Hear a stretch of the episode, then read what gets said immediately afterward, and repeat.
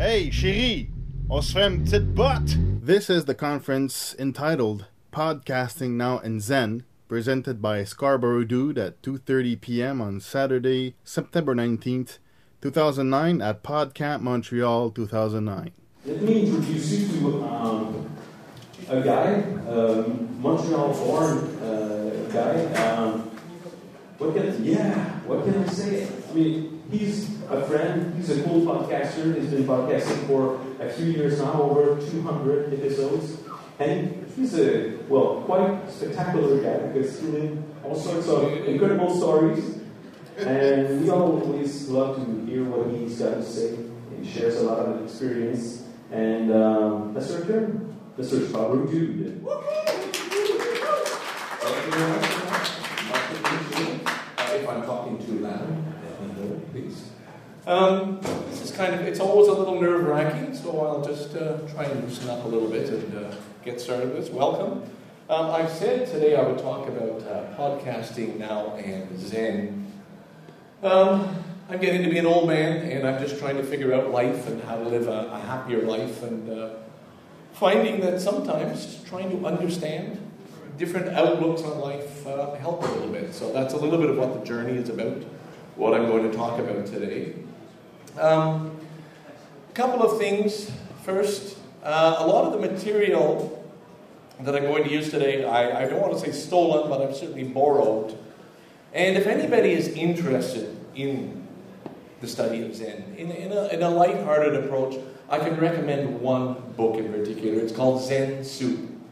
And this is a book I travel with. If any of you are taking a vacation, going somewhere, traveling somewhere, it's by a man called Laurence Boldt, Zen Soup. And it's just simply little chapters and quotes from Zen. All the quotes that I'm going to probably bore you with today come from this book. But uh, I highly recommend it, and I feel I have to make this plug for the gentleman because I'm using his material.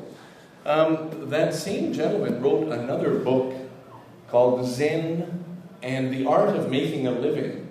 It's a very unusual book, very thick, again, full of quotes.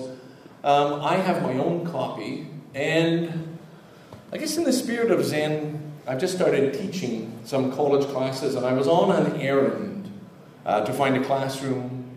And while taking that walk, I passed the library, and I have a thing about books, and it was just the library said, enter, enter. The books pulled me, called me, and I've learned in life to listen to when I hear these voices, when you hear these things. A lot of people tune them out. Like I had a, I had a reason to go somewhere else, but I followed that inner voice, went into the library, not sure why, but I just checked it out. And then they had a, a bin in the back of discarded books that nobody wanted, they wanted to get rid of. And I was shocked to find this book at a, at a college bookstore, uh, Zen and the Art of Making a Living. And I thought, this book called me. It actually called me just before I came to Podcast Montreal. And I would like to give this copy away today to somebody who, in the spirit of Zen, or is on a journey. I'll find out. I haven't figured out how, what's a fair way to give it away. I didn't put my name card under anybody's seat. So uh, perhaps together we can find some way. It's a wonderful book, and uh, it's just an example of the kind of thing you have to learn to listen to the inner voices, have the courage to follow them when they call you. And uh, sometimes you get rewarded in strange ways and you start to see patterns. Uh, a couple of housekeeping items I'd just like to get out of the way first to be clear. Uh, I normally like to fart around 3 o'clock. And I see my uh, schedule sort of right in the middle of this. Sort of overlapping. So I'm not sure how we're going to deal with that. It's, it's a tradition I have. It's another one of the traditions. But um, yeah, it's possible. I, I was thinking I could probably just save it for Julian's session and be done. But anyway, that's my problem. That's not yours. Deal with that. A couple of other books while we're at it. Uh, Buddhism, Plain and Simple. Wonderful, wonderful book by uh, Steve Hagen. A book that I've read several times and again would recommend. If anybody, you don't have to write these things down, but you can email dixonjanes at gmail.com anytime and I'll give you the, uh, the names. And for a slightly deeper read into it, Buddhism, it's not, Buddhism is not what you think. Wonderful title. You can really dwell on that title, title, title for quite a while and uh, get a lot out of it. This book is my third time trying to get into it. Um, I'd like to, I would have liked to have said this special jacket I'm wearing today was given to me by a Zen master in honor of myself having reached a very high level of Zen understanding. Unfortunately, it's not true. You can see it's from Okinawa. and uh, I did a presentation for some Japanese organization, and at the end, when they asked for the coats back, I refused. I like the yellow so much, I just kept it. So uh, that's all there is to the story to that one. But uh, I do like it. It's nice. Um, I feel obliged. I don't know why. I'm a, a hobbyist podcaster. I, I, this is something I've stumbled on. For a good part of my life, I used to put out a magazine, a zine called Dixon Jeans. The idea of reaching people, communicating, sharing our inner thoughts, being intimate with people. And when I discovered podcasting, I said, this is it. This is a perfect vehicle. This is something I really, really like. Uh, but I've not, I'm not a radio person, I'm not a geek, I'm not into technology all that much. I just wanted to keep things very simple. And I just feel a need to share. This is my first piece of equipment. It was an iPod, the old style. I put on a Griffin mic.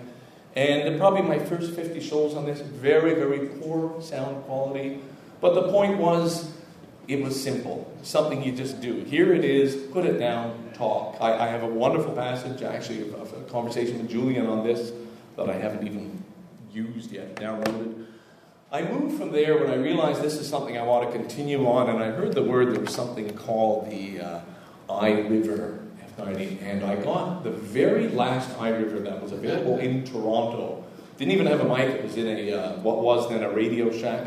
And when I got this, I felt I had really joined the club. I really belonged to this little, neat little whatever, toy. It's just a wonderful thing. You can see the size of it, uh, plug-in mic, and it's a great, great little piece of uh, technology. I don't use it anymore. I've retired because I was totally dependent on this thing. And I've moved up to, uh, to one other, maybe slightly fancier uh, Olympus model. But I guess my point is, I don't want the tools and the technology to be in the way of the purpose of what the podcasting is. That is just sharing with people intimately. Uh, one more comment I'd like to make, sort of as a warm up. The talk I'm giving you today, I have not planned. I have made a framework, a structure of, of several slides, and I will use them maybe as a launching pad. Some I might zip through, some I might dwell on for a little while. If I had given the same presentation 30 minutes from now, 30 minutes earlier, you would be having a very, very different talk. And, and that's the nature of my own personal podcast and uh, the nature of what I'm going to do today. Just curiosity, raise your hand. How many people have actually listened to a Dixon James podcast episode? Raise your hand. Several. How many have listened all the way through from beginning to end? Fewer. And how many without the fast forward? Yeah, a few. Okay, the number's it. Yeah. We'll, uh, we'll move on here. Let me just see if we can. Uh, how this is going to work. Yes, uh, this is my only political statement I'm going to make today. Today is a very special day. Today is a worldwide day of protest for Marc Emery. The long arm of the American law wants this man in jail. You probably know him as the Prince of Pot, Marc Emery. Today is a planned worldwide demonstration to protest, hold up signs, let your government officials let people know, and I feel morally obliged. This man should not be put into an American jail, and uh, that's the way it's looking. So check him out. Google Mark Marc Emery. He is a political prisoner because the whole issue of marijuana being illegal is a political issue and it's an immoral and it's a disgusting issue. Uh, there should be no prison for people like this. So I'm just getting that out of the way. Do you have a question about that? I'm going to explain to Warren my talk why marijuana here in Canada is lawful. Okay. Why is awful or lawful? Lawful. Lawful. Thank you. Much better than awful. Good. And I, I cheer you on, and uh, so I think we're on the same wavelength there. Uh, this just came up yesterday, and it's a slide I just added at the last minute. But I really feel obliged, and I think people need to think about this issue a little more. He sold seeds in the United States, and they say, bust this man, and uh, it's not right. All right, moving on to the talk. Um, you can see how I travel with my book Zen but A beer and Zen go together very well, by the way, if you're not already aware. Uh, what I'm doing is I'm just going to reveal a few quotes, and it may be a little hokey, it may be a little corny. Just five minutes before I came in to give this presentation, somebody said, Oh my God, I hope you're not going to do bullet points and slides and PowerPoint shit. And I thought, Oh fuck, yes I am. uh, that's exactly what I'm doing for the rest of the time. So if you want to leave, this is. Uh, I'm going to start with Alan Watts. Alan Watts is a, another one of those people you have to love. A man who took who studied deeply, understood the wisdom of the East, understood what was happening, this movement, starting with the beatniks in the 50s in America, which gave rise to this, what we call a hippie generation. And he tried to take Eastern ideas and translate them somehow so that Westerners, you know, New Age people would, would begin to understand a little better some of the philosophy, some of the ideas, how it was going to work. This particular quote, in all seriousness, changed the direction of my life entirely. I am not the person today, a father with children, married, living in a suburban home. Surprise. Uh, it's all due because of this quote. Now, I have to admit, I was stoned at the time. That's a little disclaimer. Um, I had bought a car. I had a beautiful oops, Datsun wagon, and uh, was driving to Vancouver. I was unemployed, but I had a car. 40 miles out of Ottawa, the car died. Transmission went, hole in the gas tank. It was garbage. I thought, oh, strike one. Got to Vancouver. I had a girlfriend waiting for me in Vancouver. Only found out that she had met a taxi driver who was a lot more interesting than I was ever going to be. And strike two, lost the girlfriend. Had a better car too. Uh, had a much better car, one that worked.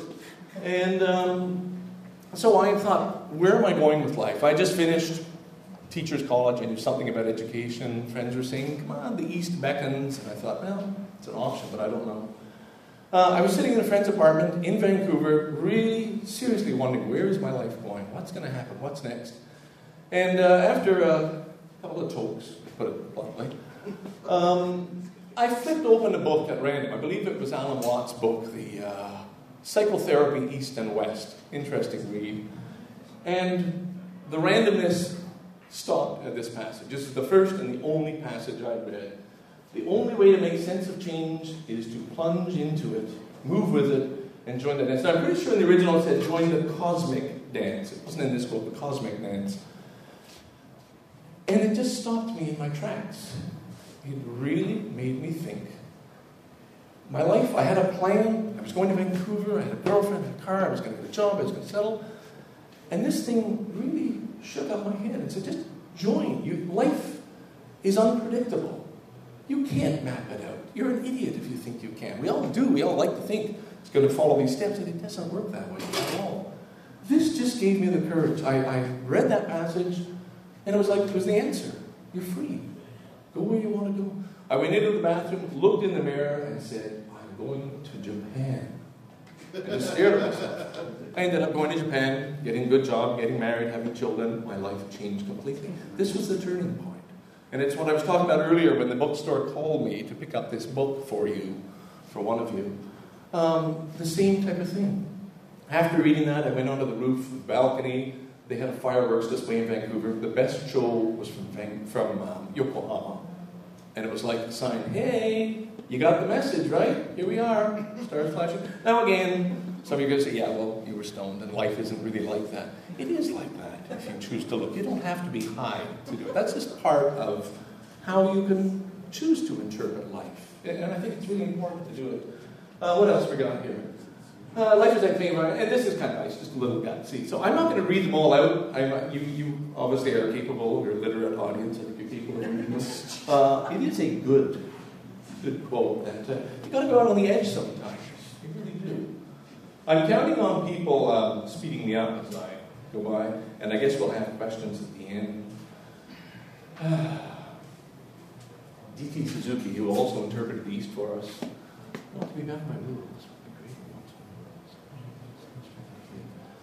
Yeah, this, uh, this applies directly to podcasting. I was shocked. Again, my background, the 60s, went to Montreal, Sir George Williams during the 60s here.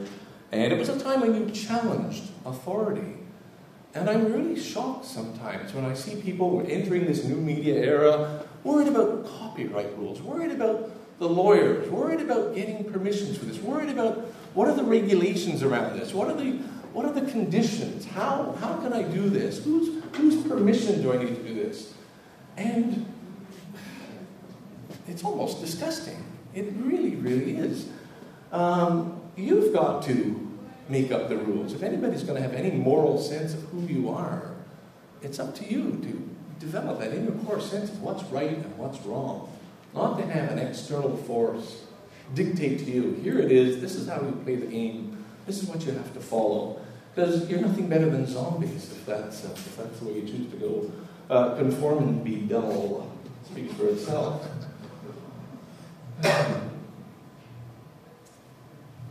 the Kannon Goddess of Mercy. By the way, these are all pictures I've taken, photographs when I lived in Japan and other places. So you hold the camera. I do. I do. Um, country and country life. I guess I could raise them up. I suppose there's, there's any. I haven't thought this week. Uh, the other day I woke up at 5:30 in the morning, Friday morning, and thought, oh shit.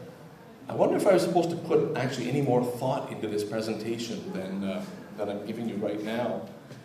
My instinct, the way I do my podcast, is turn on the recorder, don't think, just do it. Now that doesn't work for everybody. If you're out selling a product, you don't follow my pattern. This is not for you. If you're out to market yourself, make money, earn an income, get a big name for yourself, don't do what I'm doing. Right? I'm revealing myself. I'm using the name Scarborough Dude because it does give me just a little bit of a layer of insulation from people who might Google me as a teacher, and I think anybody who listens to my podcast would probably not hire me as a teacher. They think I would be that influence on their children. So I, am comfortable with that, that layer of, uh, of protection. But um, ah, it changed. It morphed into a lovely young woman who's 19 years old now, or was no 19 then, back in Montreal. Maybe that's maybe that was my point. Things just change over time. She doesn't look like that now, but she's still a lovely lady. Uh, people should be settled, unsettled. Is there any hope for them?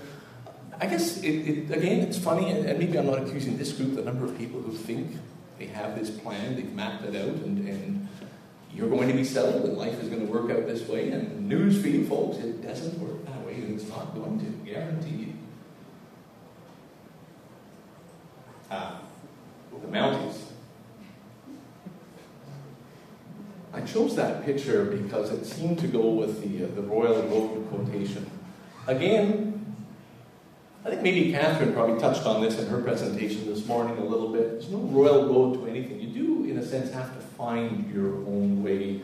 There isn't one. If somebody wants to tell you there is a successful way to do a podcast and that this is, these are the steps you take and this is the pattern you follow, I don't think that's going to work. Uh, one thing at a time, all things in, in succession, that which grows slowly endures. It's a good quote. I think you have to, if, if anybody, is there anybody here, don't be shy, just raise your hand. If you're just beginning in podcasting, you're not, you're thinking about it, you're into it, a few. I really, really encourage you, just do it. And just get out there, put something out, and don't worry. The worst thing people can do is worry about what other people are thinking, worry if it's the right way. You simply have to do it. It takes a long time to find your own voice. And uh, eventually, the only way you will find your voice is by doing it. It's as simple as that. Now, I changed after the Mountie and after what I heard about Marc Emery. I had to, I kept seeing, I wanted to replace the slide. So, uh, same content, but uh, maybe a more fitting quote here. Uh, again, one more plug for poor Marc Emery. Keep that in mind. I don't know how people feel about this. I know there's been tragedies. Uh, I, if I just mention the word Mexico, we're hearing an awful lot uh, of sadness, death that's touched this group as a whole, but it's touching an awful lot of other people who are innocent and shouldn't be hurt by it. And they are being hurt by government policies. And uh, that's just too tragic. It is. I'd actually like to focus more on the picture. What do you think of that? That's, that's a painting. I was in Shanghai six months ago, I don't know, less than a year ago, almost a year ago. Um, I didn't really know why I was there. I had gone with the idea I was going on business. I was going to be a businessman. I found out just recently I am not a very good business, and I have three companies. All of them are deeply in the red, and it's just not something I'm particularly good at. I'm late to find that out. Uh, but anyway, it still got me to Shanghai, Beijing, so it wasn't all a loss. Ten minutes left. Oh, oh, oh, oh, thank you very much. This painting, all I wanted to do was to buy this painting and sell it to the Royal Bank and live off the commission because I think it's, it's brilliant. There was an entire shop open. They only had two pictures in it, and these poor men down below, nobody went in. I was the only person who ever actually went in there. They were going over the books. They were probably figuring out the rent they had paid, and they had one artist. These paintings, it's the most amazing. The texture of that painting, it's like a granite-like face. I, I was just stunned by it. And it's just sitting there. And somebody with more business acumen than I'll ever have will probably now go over to Shanghai, find that painting, sell it to a big banking company, and uh, make the money that should have been mine. uh, Paul Klee, Da Vinci, art. It's a process of creation. Think of that. Think of podcasting as an art form. Too often it's just you're putting out a product, and we're hearing a lot, even at PodCamp here, about products, and placement and branding and those other terms, which are fine, they have a place. But podcasting is an art form, truly is, and it, it's a wonderful, the, the freedom of expression that you have if you enter into it with any degree of sincerity, uh, it's truly wonderful. Uh, this was a lovely time. Japanese sake. There's nothing like Japanese sake, except when you have to face the next morning. Mm. Wake up with a hangover. To be where you are and become what you're capable of becoming is the only end in life. The other nice thing about this book, and I want to point out, these are not all old Zen masters. This is not Basho and all these other people. These are people in our lives who we met who have just understood something about life and who have plumbed the depths a little bit. And I think that's what's so wonderful about this. How many people are fretting constantly? I read tweets, if you get on Twitter, people seem to be unhappy all the time, fretting about this and that. When there is so much to be grateful for right now, that is truly the art of Zen, what Zen is all about. Do not waste your last 20 minutes. Uh, it's here now. I guess we'll just zip through a few of these. A wonderful uh, Japanese ad for cigarette smoking. It's great. We were talking. We were in a Mad Men presentation this morning. This is how they were selling Salem cigarettes with this Zen-like feeling. You're sitting on the beach. You don't care that the water is washing up your pants and anything else. You have reached this state of enlightenment through Salem cigarettes. I love that ad. Uh, only in Japan would they uh, pull that off. Should we move on? I thought the transitions were nice. this is a lot more fun when I was doing this alone at home and just looking at them. Man, that's really nice. You're really enjoying it. It's a little harder when you have to do it in front of people. Uh, no matter how old you get, if you keep the desire to be creative, you're keeping the man child alive. I have a good friend here, Ryan from Nunavut, who will uh, back up that statement. Uh, stay young. Stay young. Try. It takes an effort. It's important. Yes funny that you you mentioned that. I just started podcasting a few months ago, and mm-hmm. it, it gets me into such a better mood after doing the posts or anything. And I ask people because I work in a big corporation: is when's the last time were you ever creative? When's the last time you created? Some people are like, oh, I draw or I dance, but when's the last time you did? I don't know. I have kids. People are yeah. boxed into They are, and it's sad, and it's, it's, it's getting worse and worse and worse. This confuses the hell out of me. Television. Having grown up, no, just the, the intensity, and, and our lives do get boxed up and chopped up. And you've got to break through that. And if you don't, your, de- your children are destined to become robots like, you know, the life you're leading. It's, uh, it's hard.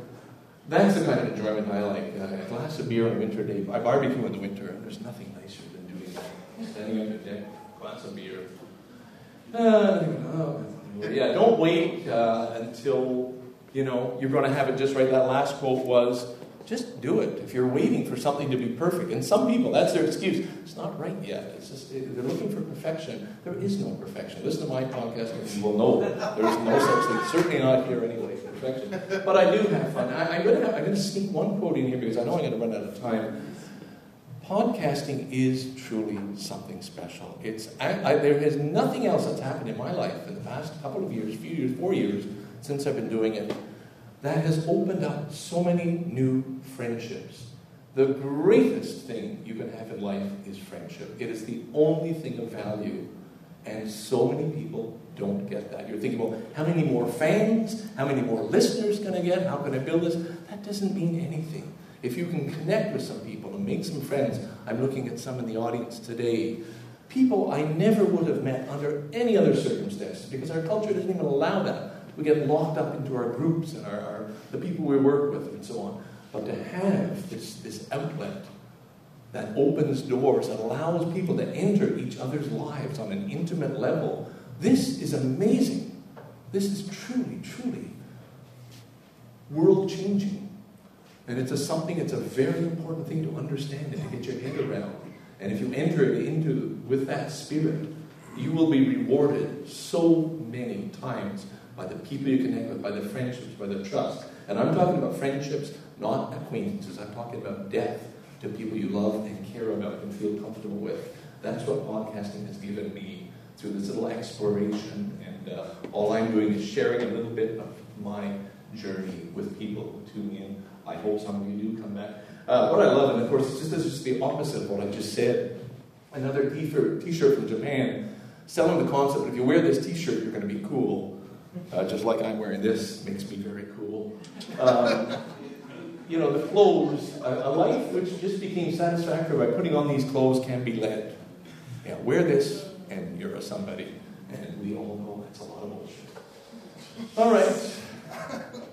I, I see I had the five minute mark, and that's fine. This is me in my hippie days when I was a happy young man out in Vancouver. Uh, I sometimes long for those days, but I recapture them every once in a while. Little Reverend. There is no middle there is little Zen. There is no. Now this is a real mindful. I, I, I'm a little. I've been a little short on the Zen today. Stick with this one. Really, really try and figure that one out.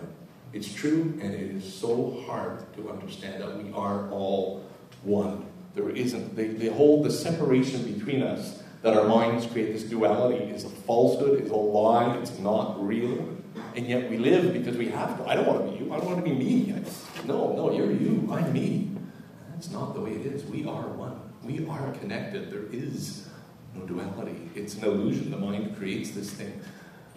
That's true.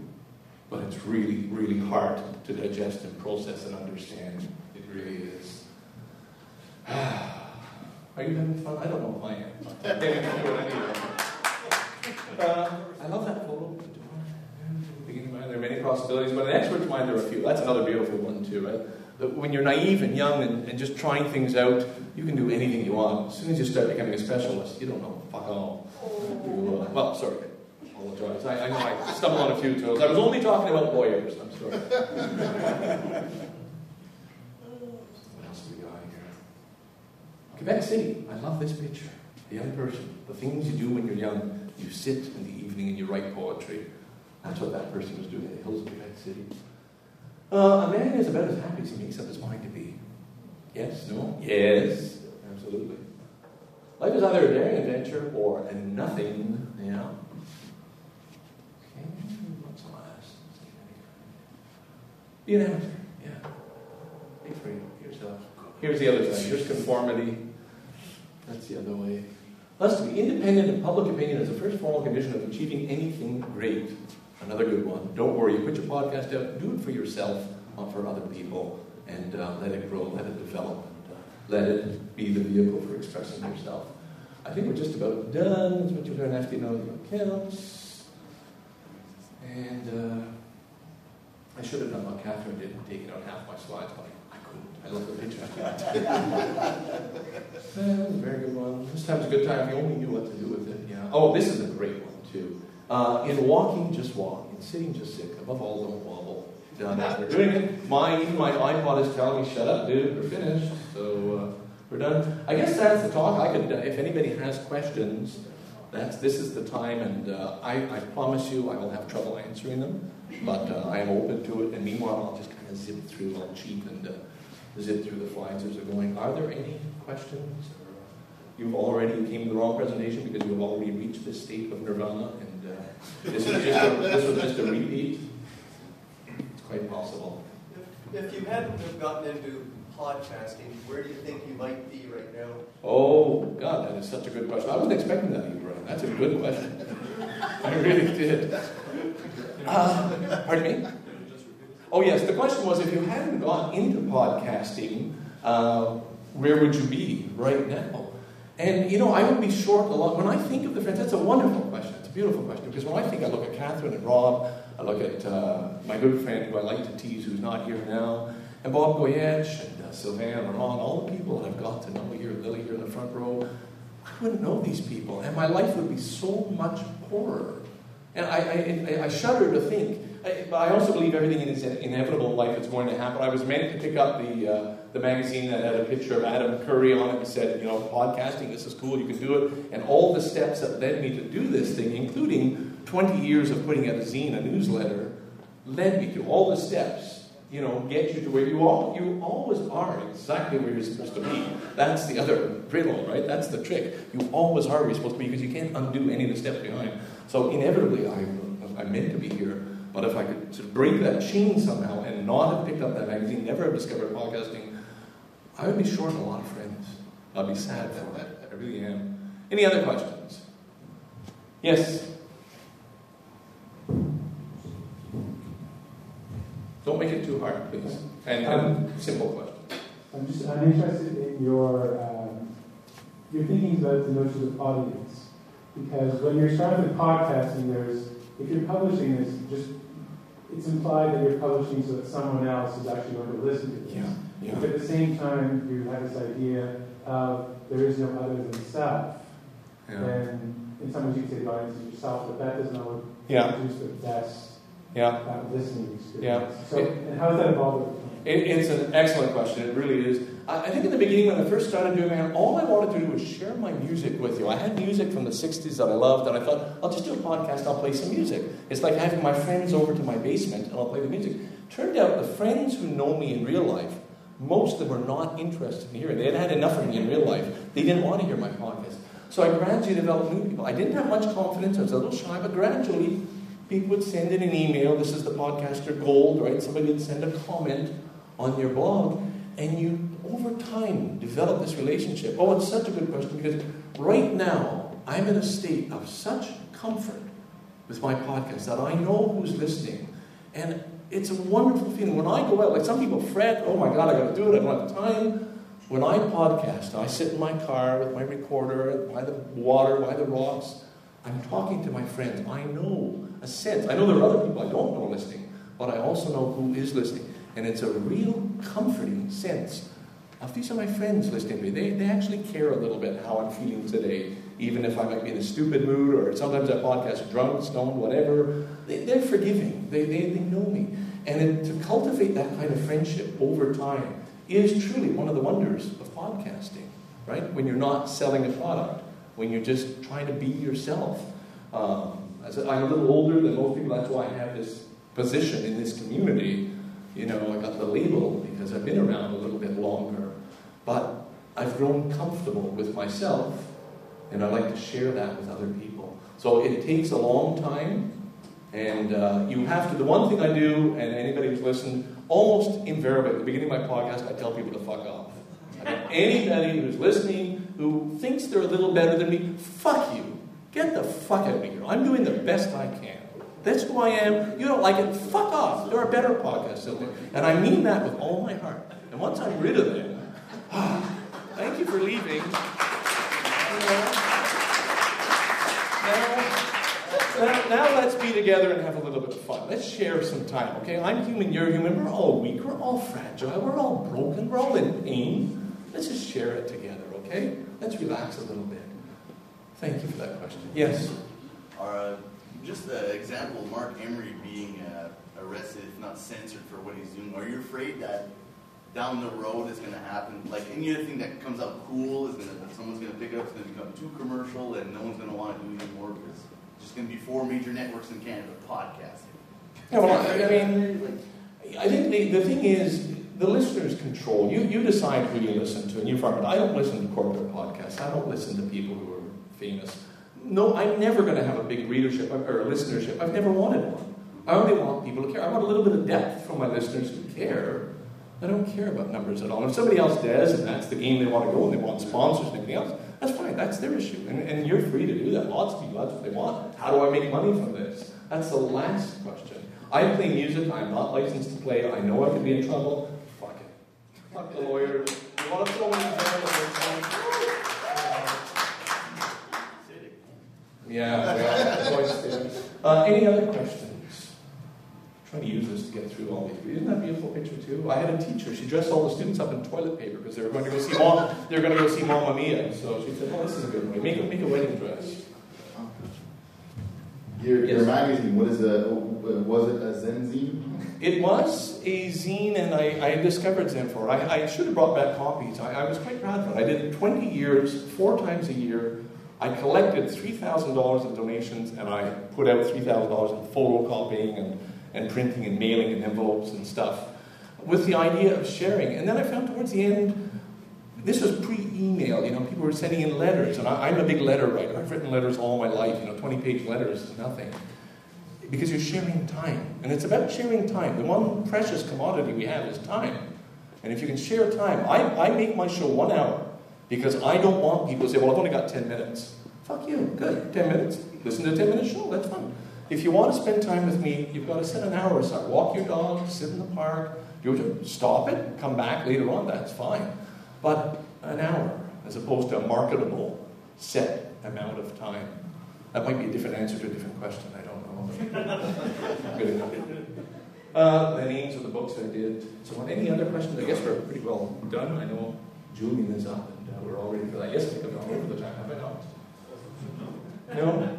I had some poetry, my favorite poems. Where are they? Come on, come on, come on. Ah, Dust of Snow. Anybody know this poem by Robert Frost? There it is. I don't like that touch. No, it's keynote. Oh, it's gone already. Boo, boo. Um, the dust of snow. I use this all the time. I use this all the time. When I'm in a bad mood, when I'm upset, when I've had a bad day. This changes my life. This poem changes my mood.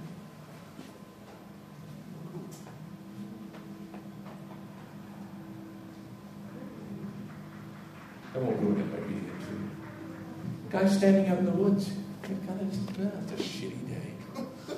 Suddenly, the hell was that? It's got some snow, a clump of snow in it. It's a little crow up there, a black crow on a white tree, shaking down the snow, and just makes him laugh. Yeah, that's nature. It's life. It's funny. It's random.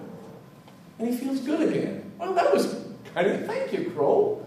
I was feeling shitty, and I don't know, life's not so bad after all. That's all it took. That's what poetry does. That's why I carry it. This is like a mantra.